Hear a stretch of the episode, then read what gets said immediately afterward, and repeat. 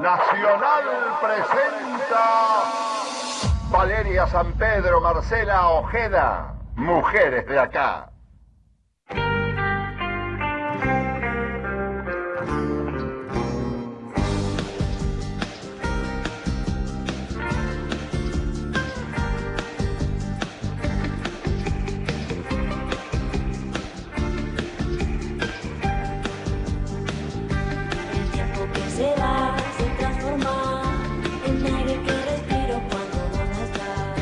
Hola, muy buenos días. Aquí estamos. ¿Cómo va? Hola, ¿cómo va? Bienvenidos, muy buen día en este domingo gris y fresco en la ciudad de Buenos Aires. Aquí Marcela Ojeda. Y Valeria San Pedro a mi izquierda, como siempre, claro. Y aquí estamos una vez más para hablar de los temas que nos preocupan a las mujeres en este programa que nos encuentra cada domingo y en el que hoy vamos a hablar eh, de algo que en un punto se desconoce, ¿no? ¿Cuánto se sabe de la locura? ¿De qué hablamos cuando hablamos de locura? Generalmente de las mujeres, ¿no? Porque siempre parece que va de la mano la locura con nuestro género. La ¿Qué te pasa? ¿Qué te pasa? ¿Estás loca? ¿Estás loquita? ¿Estás Histérica. sacada? Psiquiátrica, esquizofrénica. Bueno, lo que queremos es, por supuesto, primero escuchar a quienes saben, a quienes desde hace muchísimos años están trabajando en la salud mental, en la psiquiatría, en la psicología, pero también ver cómo está parada la Argentina en lo que ha sido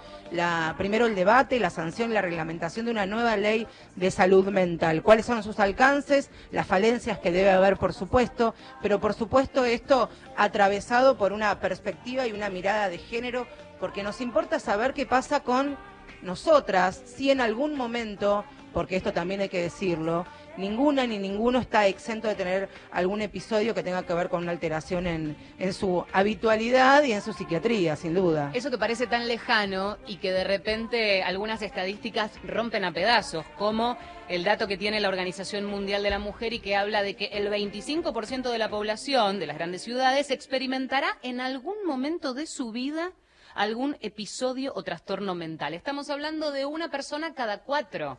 Entonces entendemos que eso se acerca un poco más. Y ahí lo desarmamos. Claro, la lógica o, la suposición o la fantasía cuando se habla de locura es alguien totalmente desestabilizado y muchas veces los matices son los que generan esas confusiones y esas, esas aberturas por donde se, se- se cuela ese, ese resquicio que también queremos indagar, ¿no? La locura tiene relación directa con el imaginario popular de encierro, de incapacidades, de peligros, de abandono, de grises. Los manicomios son Claro. eso. Uno cuando pasa, y quienes no viven acá en la ciudad de Buenos Aires, les contamos que los hospitales Borda, Moyano, están, comparten, tanto para mujeres como para hombres, el mismo, el mismo barrio, las mismas manzanas y pasar por ahí y, caminar tras los muros de algún neuropsiquiátrico es una experiencia impresionante. Pero ¿cuál es la realidad? ¿Cuál debiera ser la situación de los manicomios, los psiquiátricos en la Argentina? Hablamos de esta ley, apunta esta ley a una atención ambulatoria, a servicios de inclusión social y laboralmente hablando. Se fomenta la creación de casas de convivencia. ¿Para qué? Para llegar al proceso de desmanicomialización. ¡Ay, qué bien lo dijiste! Porque lo tengo anotado. Toda es la una- semana estuvo practicando, me Sí, lo dejaba tengo- mensajes de audio de WhatsApp. Sí, todo. es imposible. Pero bueno, hoy este, me estoy portando bien y lo estoy contando co- como se debe. Así que de eso queremos hablar e insistimos con esta mirada que tiene que ver con las mujeres y la locura. Ya se pueden ir comunicando si lo desean a arroba mujeres870, que es nuestro Twitter, y si no el mail mujeres870 arroba gmail.com. Rebobinamos y empezamos de cero. Empecemos con las preguntas básicas y hablamos con, en este caso, un especialista médico, especialista en psiquiatría, psicología médica, es Enrique Stola, que además tiene el condimento de ser feminista. Así que bienvenido. ¿Estás ahí, Enrique? Buen día. ¿Qué tal? ¿Cómo están ustedes? Bueno, queriendo empezar de cero, decíamos, porque eh, parece algo este, entendido y puede llegar a ser mal entendido. ¿De qué hablamos cuando hablamos de locura? Cuando hablamos de locura en general o de locura de las mujeres. No, eh, hablemos de ambas cosas. Digo, Bien. pasemos de lo general a lo particular, porque sabemos que está Bien. muchas veces asociado a la Porque mujer, decíamos. la locura eh, dentro del campo médico se circunscribe a determinadas enfermedades, me- enfermedades que eh, digamos, lo dejan a uno fuera del campo de la realidad o que uno no puede operar bien, trabajar bien, relacionarse bien, este, porque tiene una imagen totalmente distorsionada de la realidad. Pero eso se tuvo tuvo un contexto antes que afectó fundamentalmente a las mujeres porque mm, si nos fijamos que hoy las son las mujeres las que este, mayor cantidad de psicofármacos toman. Y no este lo tomen porque sí sino porque los médicos y médicos psiquiatras les indican antidepresivos ansiolíticos etcétera. Eh, esto tiene un contexto y una historia que es eh, allá lejos de hace tiempo cuando en esto que se llama Occidente se catalogó que las mujeres eran un cuerpo eh, deficitario de los hombres, digamos, que no habían llegado a completarse y no habían podido ser hombres. Falladas. A partir de ahí, cualquier desestabilización era estaba ligado a los humores femeninos y este, todo eso era locura. Entonces, fíjate que un tipo como Freud, un machista como Freud, inevitablemente machista, eh, hizo una gran teorización y fue alrededor también de, lo que llamó el falo, el poder, lo masculino, pero de la, la histeria femenina. Entonces se calificó a las mujeres de histéricas, se calificó a las mujeres de loca, eh, y es el apelativo que rápidamente surge hoy en cualquier medio social y que inclusive periodistas, en, eh, científicos, etcétera, cuando tienen que hablar de una mujer, si la mujer pone un límite y lo hace con firmeza, y es una histérica. Totalmente. Entonces hay una íntima relación entre lo que han sido las creencias que se han instalado a nivel popular por el machismo y luego cómo esta opera en la construcción científica de teorías. Pensaba, Enrique, también que nosotros seguramente hemos escuchado en algún momento de nuestra vida esto que se instala socialmente, por ejemplo, que las locas son peores que los locos, que las locas son más agresivas, que son irrecuperables y que las dejan ahí. Cuando decimos ahí nos referimos a, los manicomios o los hos- hospitales eh, psiquiátricos. ¿Por qué más allá de, de un sistema patriarcal que está atravesado por el machismo, aparte de ser mujer y que puede, podemos todas en algún momento tener algún episodio de estas características, desenmarañar esta situación? A ver, el tema es cómo, cómo ha estado históricamente y está todavía la mujer ubicada dentro de las pautas culturales que tenemos en Occidente. En Occidente. Mm, En, los, en las áreas que vivimos nosotros dominadas por el norte, por Occidente. Eh, las mujeres, eh, siempre, a las mujeres siempre se las califica como que son la peor de todas. O sea, si son machistas, vas a escuchar, son más machistas que los hombres. Si están locas, son más locas que cualquier loco, son más peligrosas que cualquier loco. Si compiten como los hombres, no, compiten peor que los hombres. Cuando hay una, califica- una calificación negativa, siempre las mujeres van a ser peores. Ahora, esto tiene también su incidencia, inevitablemente, porque esto está operando en el psiquismo de los terapeutas y como en general los y las terapeutas no tienen formación en género, hacen este, este tipo de interpretaciones que condicionan la recuperación de las mujeres, condicionan la- cada vez que hay alguna situación crítica, este tipo de interpretaciones machistas que suelen tener los terapeutas, eh, algo así como que la vuelven a meter con calzador a la mujer en las pautas culturales este, no le permiten salir con una actitud crítica de la crisis y la preparan para una próxima crisis. Es súper importante lo que estás diciendo, porque muchas veces los profesionales de la salud en términos generales y en particular psicólogos y psiquiatras, eh, para, para la mujer que va a consulta son su, su salvación, su salvavidas, escuchan mucho esa palabra. Entonces ese, entre comillas, diagnóstico puede condicionar eh, cómo sigue esa, esa persona que en ese momento, digo, no es paciente porque estamos hablando de este, una atención muchas veces por fuera de, de la formalidad que implica ir a un centro asistencial. Te buscas un psicólogo, te recomiendan un psiquiatra y esa palabra es palabra santa. Sí, fíjate que son muy pocos los eh, psiquiatras, las psiquiatras, psicólogos, psicólogas que eh, ante una situación de, de malestar de la mujer o ante una situación de depresión, investigan, hacen preguntas que tienen que ver con abuso sexual vivido por la mujer, que gran parte de las mujeres han sido abusadas sexualmente, o violencia de género extrema. Entonces, esas dos preguntas que son muy claves para entender gran parte del malestar de las mujeres, esas no aparecen en los consultorios. ¿Mm? En general no aparecen. Y es, es muy grave en cuanto a, este, porque estamos hablando de las mujeres, la mitad y un poco más de la población, Sí, claro. que, que tendrían que tener la mitad del poder político, la mitad de la riqueza, la mitad de todo. Y Eh, también eh, deberían tener una buena asistencia en salud mental. Enrique, también, eh, mientras te, te escuchaba, y más allá, por supuesto, de lo que significa, eh, eh, se ha instalado esto popularmente, el valor de, simbólico de la palabra locura, loca, sacada, esquizofrénica y un, y un sinfín de etcéteras. Quería también que, que hablemos un poquito de lo que significa el, la mirada de la propia familia a veces. Porque quien no ha escuchado y recién alguien por las redes sociales nos decía, yo soy la loca de la familia, como si se tratase de una enfermedad crónica, contagiosa y que avergüenza al resto del núcleo familiar. Sí, esto ocurre cuando, por un lado, si hay eh, objetivamente alguna patología cierta que tiene que ver con la psicosis, pero también le ocurre a las mujeres que rompen con mandatos dentro del grupo familiar, que son tachadas como las locas de la familia.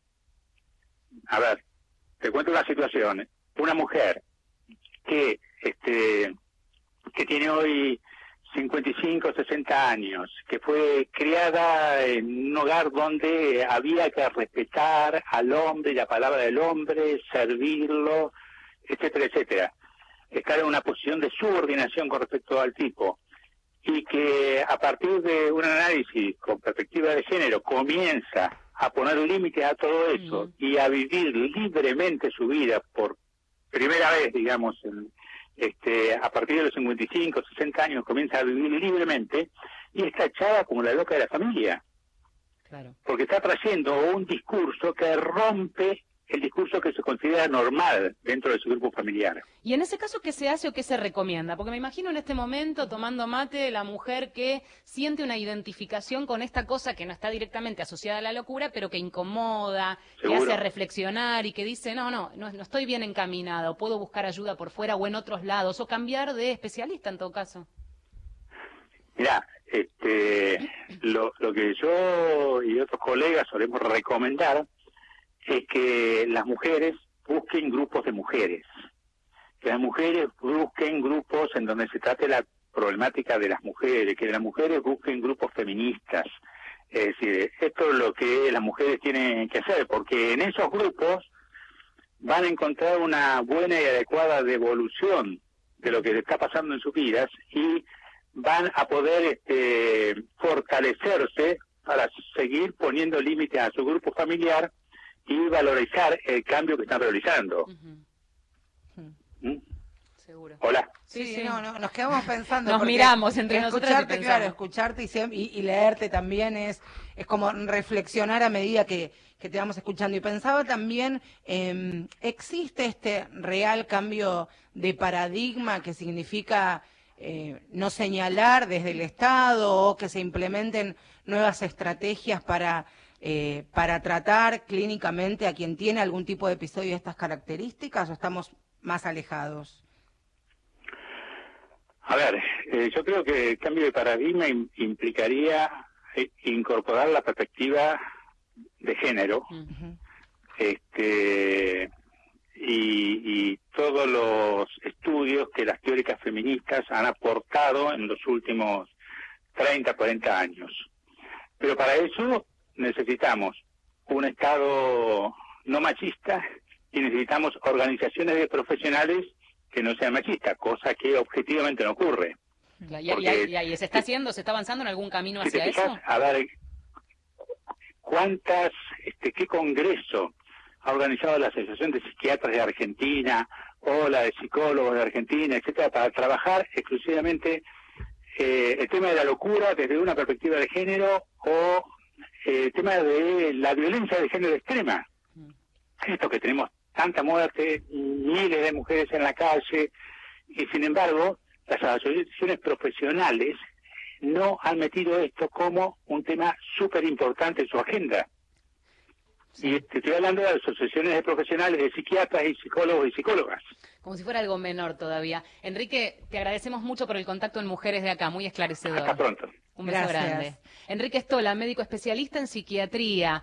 Qué importante, ¿no? Eh, además, cuando uno escucha a alguien que sabe del tema y le pone nombre, esto que, a veces te machacaron como mujer, digo, la cosa de la histérica, psiquiátrica, loca, bla, bla, bla, te va dando un poco. Y te la vas creyendo, te vas creyendo que ese discurso es cierto. Y de repente lo rompes y decís, no, Bueno, vos fíjate que esa situación ocurre siempre desde el discurso dominante hacia las mujeres. Tanto ir, decir, machacar, estás loca, ta, ta, ta, ta, ta, ta, te genera una duda de decir, y bueno, algo me debe estar pasando. Evidentemente puedo ser una picacesa, una quemacoco, una loca, infinidad de adjetivaciones que nos han puesto, pero de todas maneras hay que tener en cuenta que hay muchas mujeres, muchos varones que necesitan acompañamiento, asesoramiento y contención psiquiátrica. Tengamos en cuenta esto que decía la Organización Mundial de la Salud, que todos nosotros, de todos nosotros, el 25% a lo largo de nuestra vida en algún momento vamos a tener un episodio de estas características.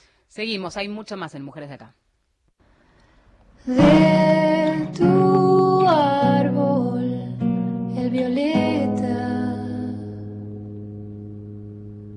saco historias sin memoria. De tus ojos, el vacío. que no es frío y me miran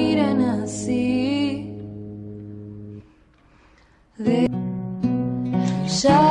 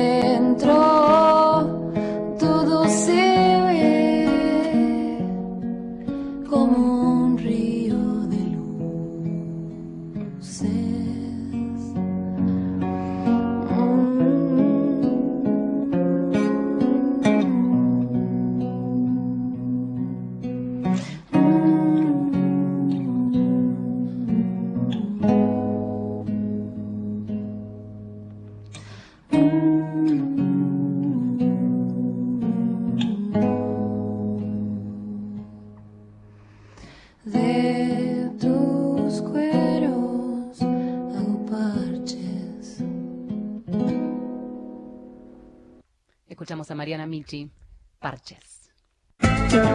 Estás escuchando Mujeres de Acá.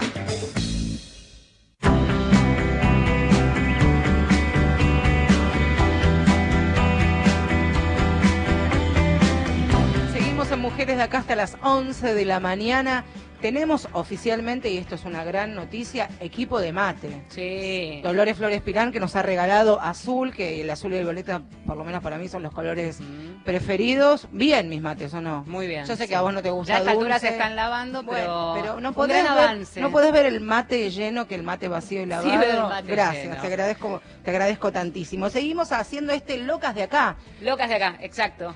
Allí vamos cambiándole la consigna y en este caso hablar de las mujeres en este contexto de un tema que eh, sobre la- el que la Argentina tiene deuda y estamos hablando y en un ratito vamos a profundizar porque decía al principio Marce del programa que existe una ley nacional de salud mental que básicamente intenta cambiar el paradigma, ¿no? Terminar de hablar del manicomio o de eh, la, la loca, en este caso nosotros porque hablamos de mujeres, pero digo el loco, la loca como el, el- el paciente irrecuperable que queda allí este, en, en un, en un lugar internado muchas veces para Muchos siempre. años. ¿eh? Vos sabés que yo hace no mucho tiempo fui e hice un recorrido por fuera de ir con un con el grabador y, y el teléfono a hacer un móvil. ¿Te acordás cuando fue todo el lío de- del hospital Borda que Sí, no había claro. gas? Hicimos un recorrido antes de las 6 de la mañana, lo que significa entrar en un psiquiátrico, no entrar como periodista, por lo que yo fui decidiendo dónde quería ir. Después fui al, al Moyano, que es un hospital de mujeres, y ahí te da la sensación cuando hablas con quienes trabajan ahí, hasta con los cuidadores, que hay gente que está en posibilidades en condiciones de ser externado, de comenzar una vida por fuera de los muros de un hospital. Y por un lado no tienen las herramientas ni los recursos porque hace 30 años dejaron su vida frisada a un hospital. Y por otro lado porque no hay familia ni referencia por fuera de un hospital. Están abandonadas. Totalmente. Y vamos a conocer el testimonio en primera persona y luego vamos a contar el contexto de estos programas que existen, ¿no? De externación y demás.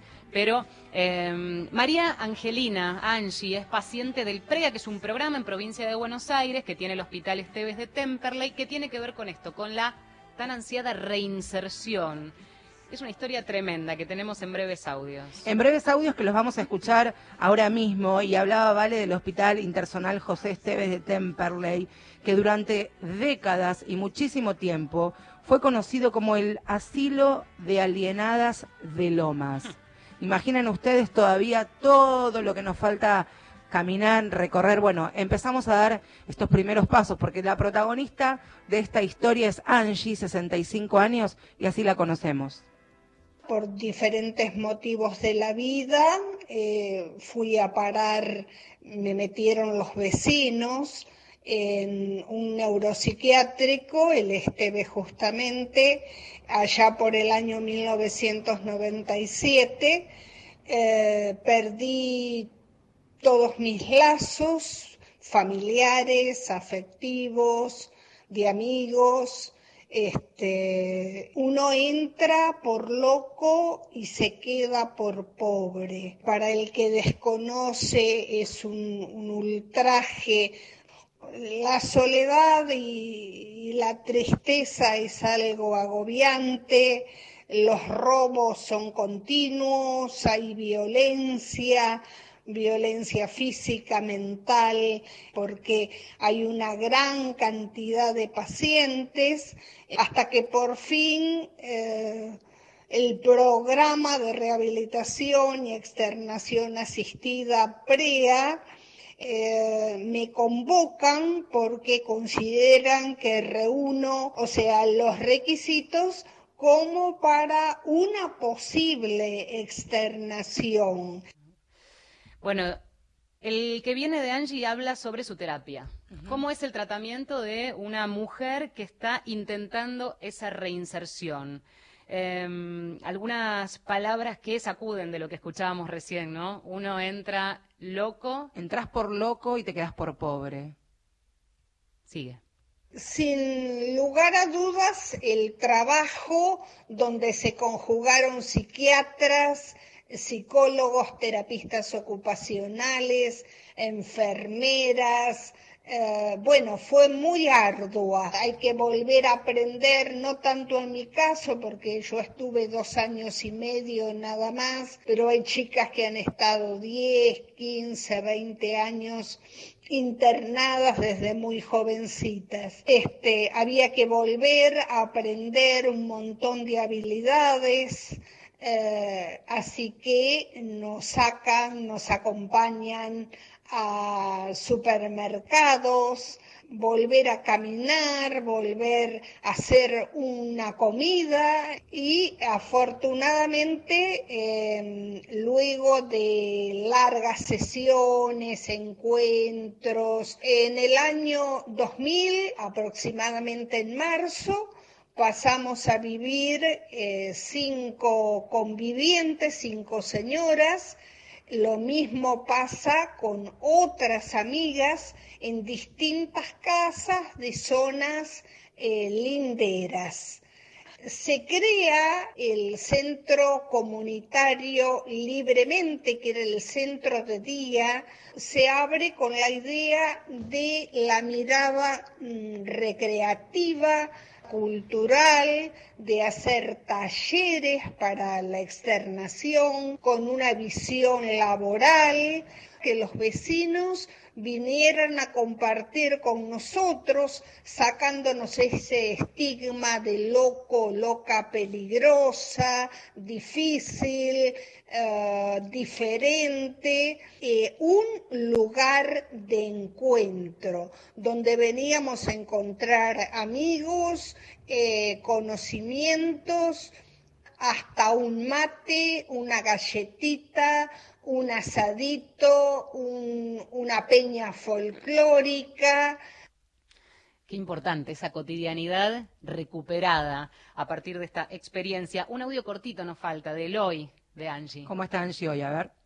Vivo en este momento con dos amigas, eh, Lucía y Estela, en un departamento que eh, eh, pagamos nosotras las tres el alquiler, gas, teléfono, internet. Yo no tenía mamá ni papá debido a mi edad ya avanzada. Eh, me quedaban muy pocas expectativas de salir del hospital. Eh, luché por el PREA, me dieron la mano, supe agarrar la mano con todas las fuerzas, como lo lucho cada día por levantarme, por salir adelante, por resolver situaciones de conflicto. Tuvimos más que suerte de haber podido salir, otras no, y otros compañeros, amigos no han tenido esa suerte. Esperamos mayor presupuesto para salud mental y para salud en general.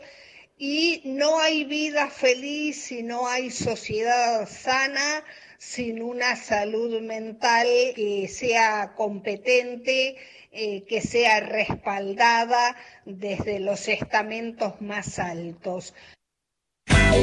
Temas que todos saben, pero pocos hablan. Mujeres de acá. El sonido de la mañana. Nacional. AM870. La mejor manera de terminar un viaje es llegando a destino. Si estás con sueño, detén la marcha y tómate un tiempo para descansar. Recordá que el cansancio inhibe tus reflejos. Te lo recomienda Nacional, la radio de todos.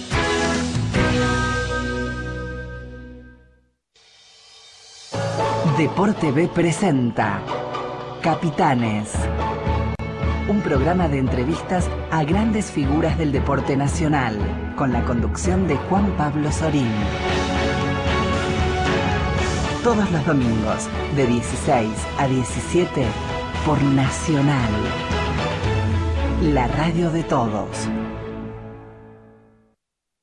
10 de la mañana, 32 minutos. Las dos carátulas, el Teatro de la Humanidad, presenta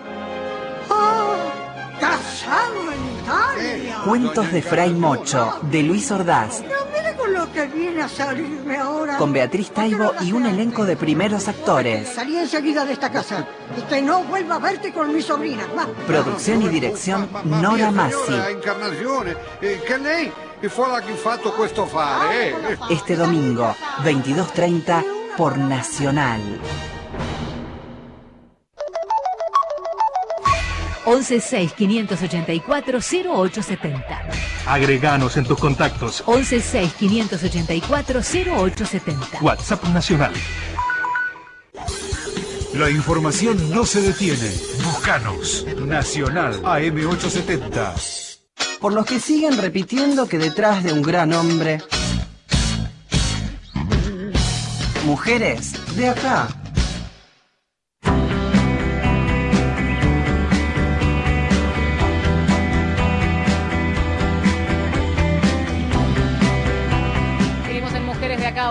Locas de acá. Locas eh, es el tema que abordamos desde tempranito, primero con Enrique Stola, hablando un poco del concepto de locura, pero ahora nos metemos de lleno en el contexto eh, de ley, en el contexto legal, porque la Argentina tiene su ley de salud mental. Claro, fue promulgada en el 2010 y reglamentada en el 2013. Se pondera y se trabaja y se potencia la atención ambulatoria. Debe haber servicios de inclusión social y laboral. Se fomenta también, dice la ley, la creación de casas de convivencia o residencias compartidas entre varios pacientes, que es la historia que acababa de contar Angie, sus compañeras convivientes, otras, otras señoras allí en una casa de medio camino en Temperley. Otra de las partes muy importantes de, de la ley es que se limitan las internaciones que no pueden prolongarse para resolver cuestiones sociales o de vivienda del paciente y de realizarse debe concretarse en hospitales generales y no neuropsiquiátricos y también no deben abrirse más eh, psiquiátricos, manicomios, como se dice popularmente. Se termina, se sustituye el modelo del manicomio ya por estos dispositivos ambulatorios que van siendo esa transición positiva, ¿no? No pensar que el loco es un loco de remate para siempre encerrado, que además se va degradando completamente. Eh, y para eso, bueno, se creó también el órgano de revisión de la ley de salud mental, eh, cuya secretaria ejecutiva es María Graciela Iglesias y a quien le damos la bienvenida en Mujeres de Acá. Buen día. Buen día. Eh, contanos un poco cuál es el rol primero eh, de este órgano, de qué manera se trabaja y cómo estamos en relación a la ley en cuanto a aplicación. Bueno, este órgano nace con, con la ley y, y se implementa con la reglamentación de la ley. Está pensado como un órgano específico de control de derechos, a las veces de un comité, de una convención, y por eso eh, los estándares internacionales eh, sugieren que sea un organismo absolutamente independiente y autónomo. Esto hizo que, que tuviera el asiento eh, en el ámbito de, de la Defensoría General de la Nación, del Ministerio Público de la Defensa, por ser este el lugar de las garantías y el lugar más neutral que, de, que una persona puede encontrar en defensa de sus derechos. Así que la Secretaría Ejecutiva eh, pertenece a la, a la, al Ministerio Público de la Defensa, a la Defensoría General de la Nación, y es quien ejecuta las decisiones que se toman en la intersectorialidad. Hay seis, seis sectores eh, que, que son los que intervienen en la vida de, de, las personas, de las personas usuarias de- del sistema de salud mental, y se ejecuta eh, en la Secretaría Ejecutiva, quien a su vez tiene la, la representación legal eh, y la, en la presidencia del, del órgano de revisión. ¿Cuántas personas hoy están manicomializadas, si es que cabe el término? No hay una, una estadística en este momento. Hemos pedido eh, colaboración a, a la Organización Panamericana de la Salud justamente para obtener datos eh, precisos. Eh, uno de los grandes problemas que tiene el país es de no contar con, con datos eh, precisos. Hay una, un informe que no puedo dar cuenta que hoy, al día de hoy, siga, siga siendo, que al- alrededor de más de 25.000 personas pudieran estar todavía en situación de internación. Pero esto no es un dato que podamos acreditar con eh, documentalmente todavía.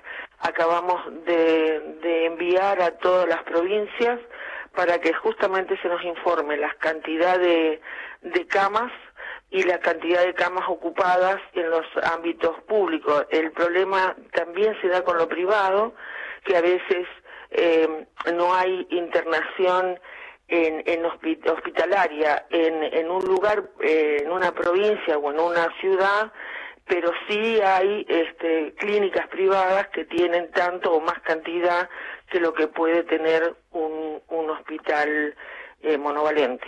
¿Ustedes están, no sé si conformes, porque hace un año que, un poquito más de un año que ha asumido la nueva gestión y a cargo del ministro de Salud, Jorge Lemus, y quien está a cargo del área de salud mental, que ha sido un- uno de los fervientes opositores a la, a la ley de salud mental. ¿Cómo se trabaja, cómo se pueden acercar posiciones eh, ante este contexto de Em, rechazo? Nosotros ¿no? lo que hacemos es intentar permanentemente que el ministerio sea parte del organismo intersectorial que se compone de tres de los tres estamentos del Estado y tres de la sociedad civil y que en una convivencia independientemente de diferencias podamos eh, trabajar.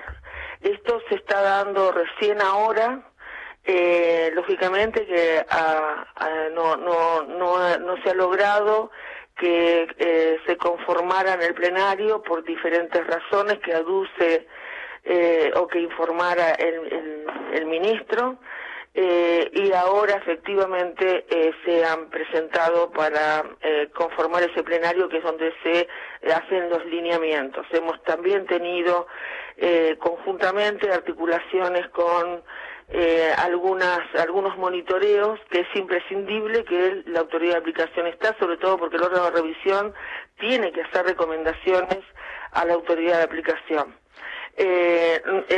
Esta, esta cuestión de, de la autonomía y de las garantías es lo que permite que nosotros podamos trabajar eh, independientemente de las situaciones que, que se pueden dar y tratar de articular con, con todos los sectores porque no debe depender de una cuestión eh, de gestión, eh, de quién es el que lleva adelante la gestión, sino de los derechos de las personas, porque esto en el mundo eh, ya está probado que no tiene un ma- marcha atrás. Ahora, ¿qué margen queda de, ge- de- de- de articulación o de gestión con esta última eh, decisión del gobierno en agosto del año pasado de derogar una resolución que básicamente ponía límites concretos a no solamente el reporte de camas, sino a fijar límites máximos, sobre todo en sector privado, que como decías es, es como bastante difícil de este, controlar en ese sentido.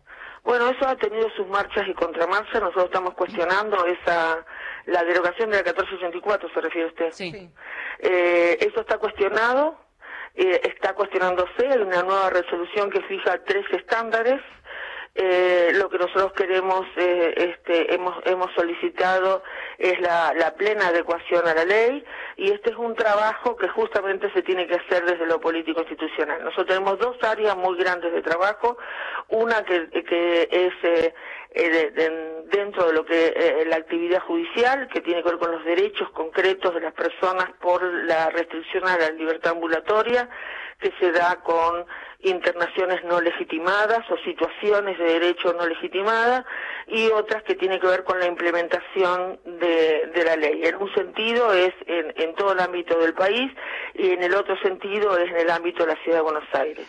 Eh, Ahí eh, hemos mantenido reuniones, hemos tenido presentaciones, hemos solicitado informes al ministro, eso está todavía en, en pleno movimiento, hay una presentación puntual respecto de la 1484 y eh, de, de la del cumplimiento que tiene que existir para no eh, garantizar eh, el mantenimiento de eh, hospitales cerrados que eh, deben de eh, tener estar absolutamente transformados al 2020.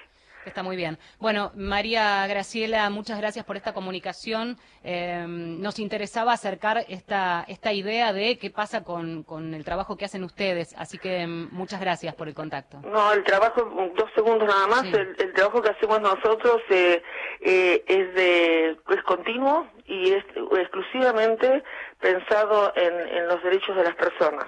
Y esto es inclaudicable. Digo, eh, cuando hay una reforma eh, jurídica como la que el país ha adoptado, eh, no se puede dar marcha atrás. Acá hay una Convención de los Derechos de la Persona con Discapacidad, hay un Código Civil que ha, que ha hecho un giro de 360 grados y la Ley de Salud Mental que con toda claridad. Eh, eh, tenemos que impulsar entre todos, la comunidad también, que esta reforma eh, eh, se internalice en la, en la comunidad y ese será el sostén de las garantías de las personas.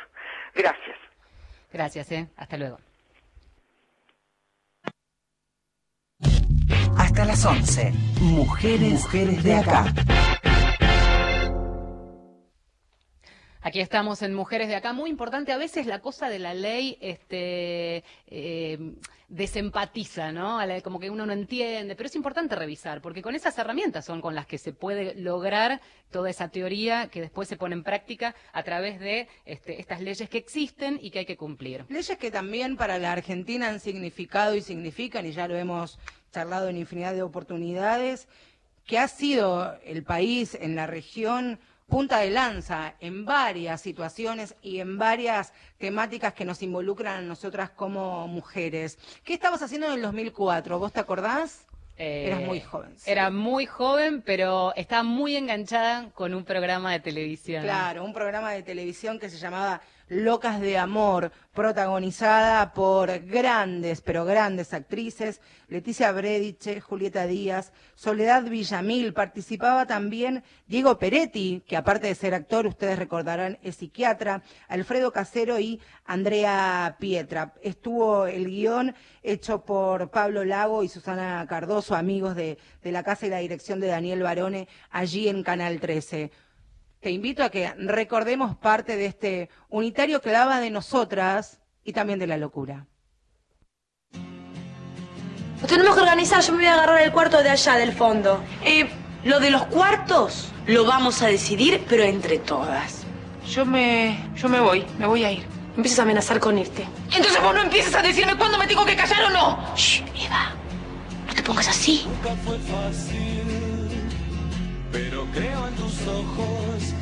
Dale, contame cómo fue que te internaron en el neuro. Yo estaba caminando por la calle, un día cualquiera, y de pronto lo oí. Era Dios que me hablaba. Entonces subí, subí y subí y subí y subí hasta que llegué a la terraza. Y ahí me subí a la cornisa y estaba arriba de la cornisa, rezando, agradeciendo. Y de pronto sentí una mano, una mano que me agarraba. Y dije, es la mano de Dios que me sujeta, que me sostiene, que me agarra. Y era Robles, el enfermero.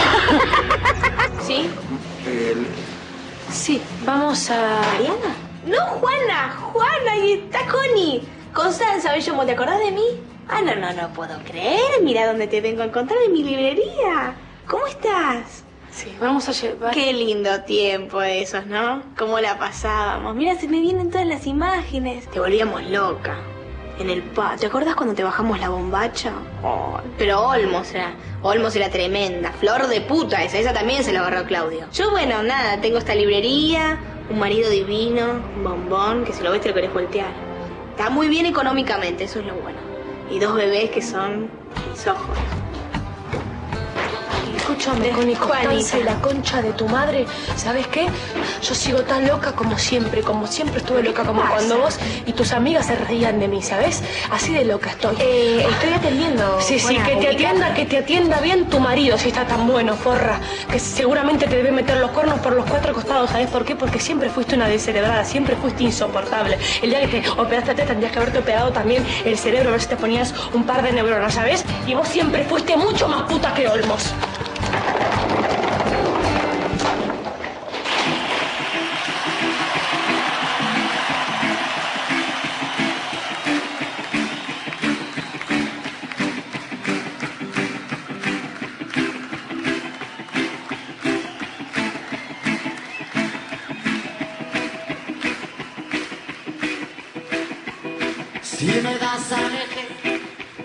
Entre tú mis ideas o sin soy un hombre perdido. Si me das a elegir entre tú y la gloria, pa' que lleve la gloria de mí o a por los siglos. Si me das a elegir entre tú y ese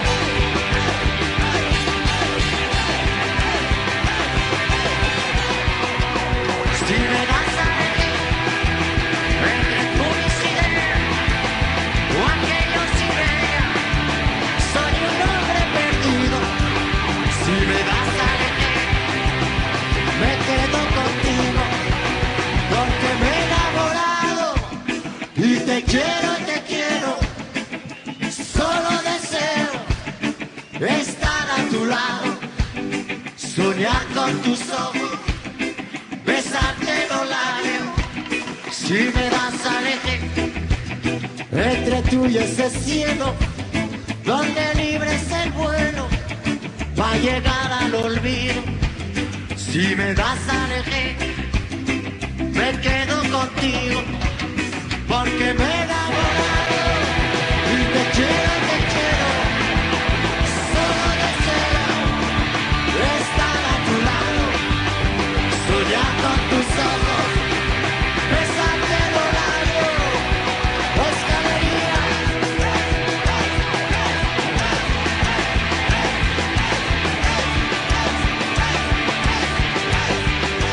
Manu Chao, si me das a elegir. Claro, porque Manu Chao fue una de las primeras bandas y referentes populares y del mundo de la música que han acompañado a los pacientes que tuvieron esta maravillosa idea hace más de 20 años de hacer una radio en los, ja- en los jardines del Hospital Borda, esta experiencia que se replicó en muchos países de, del mundo, llevado adelante por el doctor Olivera, que ahora está precisamente llevando la experiencia, la colifata en Francia, así que mi aporte en la musicalización de Mujeres de Acá tiene que ver con los colifatos este, que han marcado sin lugar a dudas y que de hecho fue Lalo Mir quien desde la radio también fue el primero que les dio un espacio y aire en sus programas para que hagan eso, aire desde la locura. Y en Mujeres de Acá vamos a hacer un repaso también de qué pasa a nivel federal con esto de la aplicación de salud mental. Nunca nos quedamos solamente en el ámbito metropolitano. Y en ese sentido, re- em, estaba recogiendo algunos recortes, ¿no? En, en periódicos locales. Y, por ejemplo, eh, remontándonos a octubre de 2016, en provincia de Buenos Aires, en Pergamino puntualmente, se daba cuenta de una situación de abandono total del área psiquiátrica del Hospital Intersonal de Agudos. Rescataron la historia que me llamó mucho la atención de Noemí Arnús Llano, 73 años. Eh, ella llevaba 38 años en el neuropsiquiátrico. Por un error administrativo, la familia la creyó muerta y nunca más se acercó a verla. Digo, como cuestiones sueltas que este, pueden pintar el panorama de salud mental en la Argentina. En 2003, en Córdoba, el entonces gobernador de la Sota se horrorizó porque un diario publicaba imágenes tremendas del abandono total de neuropsiquiátricos y proponía allí, bueno, ahora que me enteré, ¿cómo ahora que te enteras? Por un artículo periodístico. En junio del año pasado en Salta, la responsable del área a nivel provincial aseguró que faltan profesionales de la salud mental y que por eso no lograban cumplir con la asistencia de todos los pacientes que se necesitaban. Punta de Lanza, la provincia de Río Negro, en 1985, con, de manera interdisciplinaria, horizontal, lograron un cambio en los programas de salud mental de aquella provincia. Por eso queremos hablar qué pasó en Río Negro y traerlo a nuestro hoy. Y saludamos a, a Hugo Cohen, quien llevó adelante la reforma de salud mental allí en la provincia de Río Negro, junto a Graciela Natela y seguramente otros referentes y factores locales que estaban trabajando y que continúan trabajando. Hola Hugo, buen día, gracias por estos minutos. ¿Cómo te va? Buenos días, gracias por llamarme a ustedes. Hola. Pensamos que han pasado muchos años, parecen infinidad del 85 Es verdad. a la fecha, pero queríamos recordar y que nos cuentes cómo fue que comenzaron a trabajar en lo que significó el cambio de la salud mental en la provincia y por qué Río Negro es un ejemplo para todo el mundo. Bueno, eh, es muy difícil, tal como dijiste, es hacer un, un- una síntesis de un proceso que ya lleva eh, más de 30 años, ¿no? Eh, pero de todas maneras, para, para ir a, la- a- a lo que puede ser más eh, importante, eh, de lo que se trató es justamente de darle oportunidad a toda persona que padecía de una crisis o de un llamado trastorno mental ser atendida como cualquier otro problema de la salud física, o sea, en cualquier centro de salud o en cualquier hospital general, y eso incluía la posibilidad, si era necesario unos días de internación, de que exi- existieran camas también en los hospitales generales, que las guardias, que las urgencias tuvieran capacidad para entenderlo y atenderlo, y fundamentalmente que no sea exilado, digamos, mandado de un pueblo a 500 kilómetros al neuropsiquiátrico, que era el inicio en general de un camino sin retorno. Lo interesante me parece de poder hablar con vos eh, 30 años después de esa experiencia es que ya no es una prueba piloto o, o esta cosa de tubo de ensayo, sino que se pueden empezar a hablar de los resultados. No, Entonces, sí. hablemos de eso porque es interesante aquellos que recién hoy están iniciando No, ese camino. absolutamente, yo te agradezco la pregunta. Mirá, eh, entre otros resultados se puede hablar que Río Negro, la ley 2440, fue el sustrato para la 448 de la ciudad de Buenos Aires y la actual vigente 26657 nacional. O sea que eso es parte de un resultado, ¿verdad? De cómo impactan legislaciones eh, concretas de otras provincias o la nación. Eh, a nivel de, de, de lo que ha sucedido, bueno, yo la provincia la dejé hace 15 años porque fui convocado por la Organización Mundial de la Salud y fui a trabajar en lo mismo, curiosamente, eh, en- instalándome en El Salvador, en Washington y en México para tratar de ayudar en la transformación de los sistemas y servicios de salud mental que todavía hoy se basan en los manicomios y que son cosas de hace 150 años. Pero bueno, para ir a lo concreto, eh, es, es eh, un, un trabajo, eh, digamos, eh, de cambio cultural que se dice fácil, pero se hace difícil, ¿no? Eh, esto quiere decir que tiene un componente natural de, de prejuicio de la población, como que una persona con un trastorno mental es peligrosa, es crónica, es irrecuperable y se deteriora, cosa que absolutamente no tiene una demostración con evidencia científica. Vos No estás es ahora como asesor regional todavía de la Organización Panamericana de la Salud. Yo ya por la edad eh, me retiré hace dos años, eh, estaba efectivamente como asesor en salud mental para Sudamérica, tenía a mi cargo 10 países en el área de salud mental de la Organización Panamericana de la Salud, así es. Un grosso, como dirían en el barrio, un grosso, grosso. Agradecerte mucho, Hugo, porque queríamos en, en tu testimonio, en tu conocimiento también abrazar a todos los rionegrinos, porque yo leí alguna, algunas crónicas periodísticas de, de la época y hacían tanto, tanto hincapié y focalizaban tanto en la importancia de los referentes locales, ¿no? Más allá de los dispositivos que tienen que ver con los médicos, los psicólogos, los psiquiátricas, los psiquiatras y los médicos clínicos, también todo cómo toda la sociedad abrazó lo que era en ese momento un proyecto y hoy es una realidad. Hugo Cohen, muchísimas gracias por estos tiempos, este tiempito en Mujeres de Acá. No, gracias a ustedes y felicitaciones por el trabajo que hacen, que no es muy distinto al trabajo de desmanicomialización.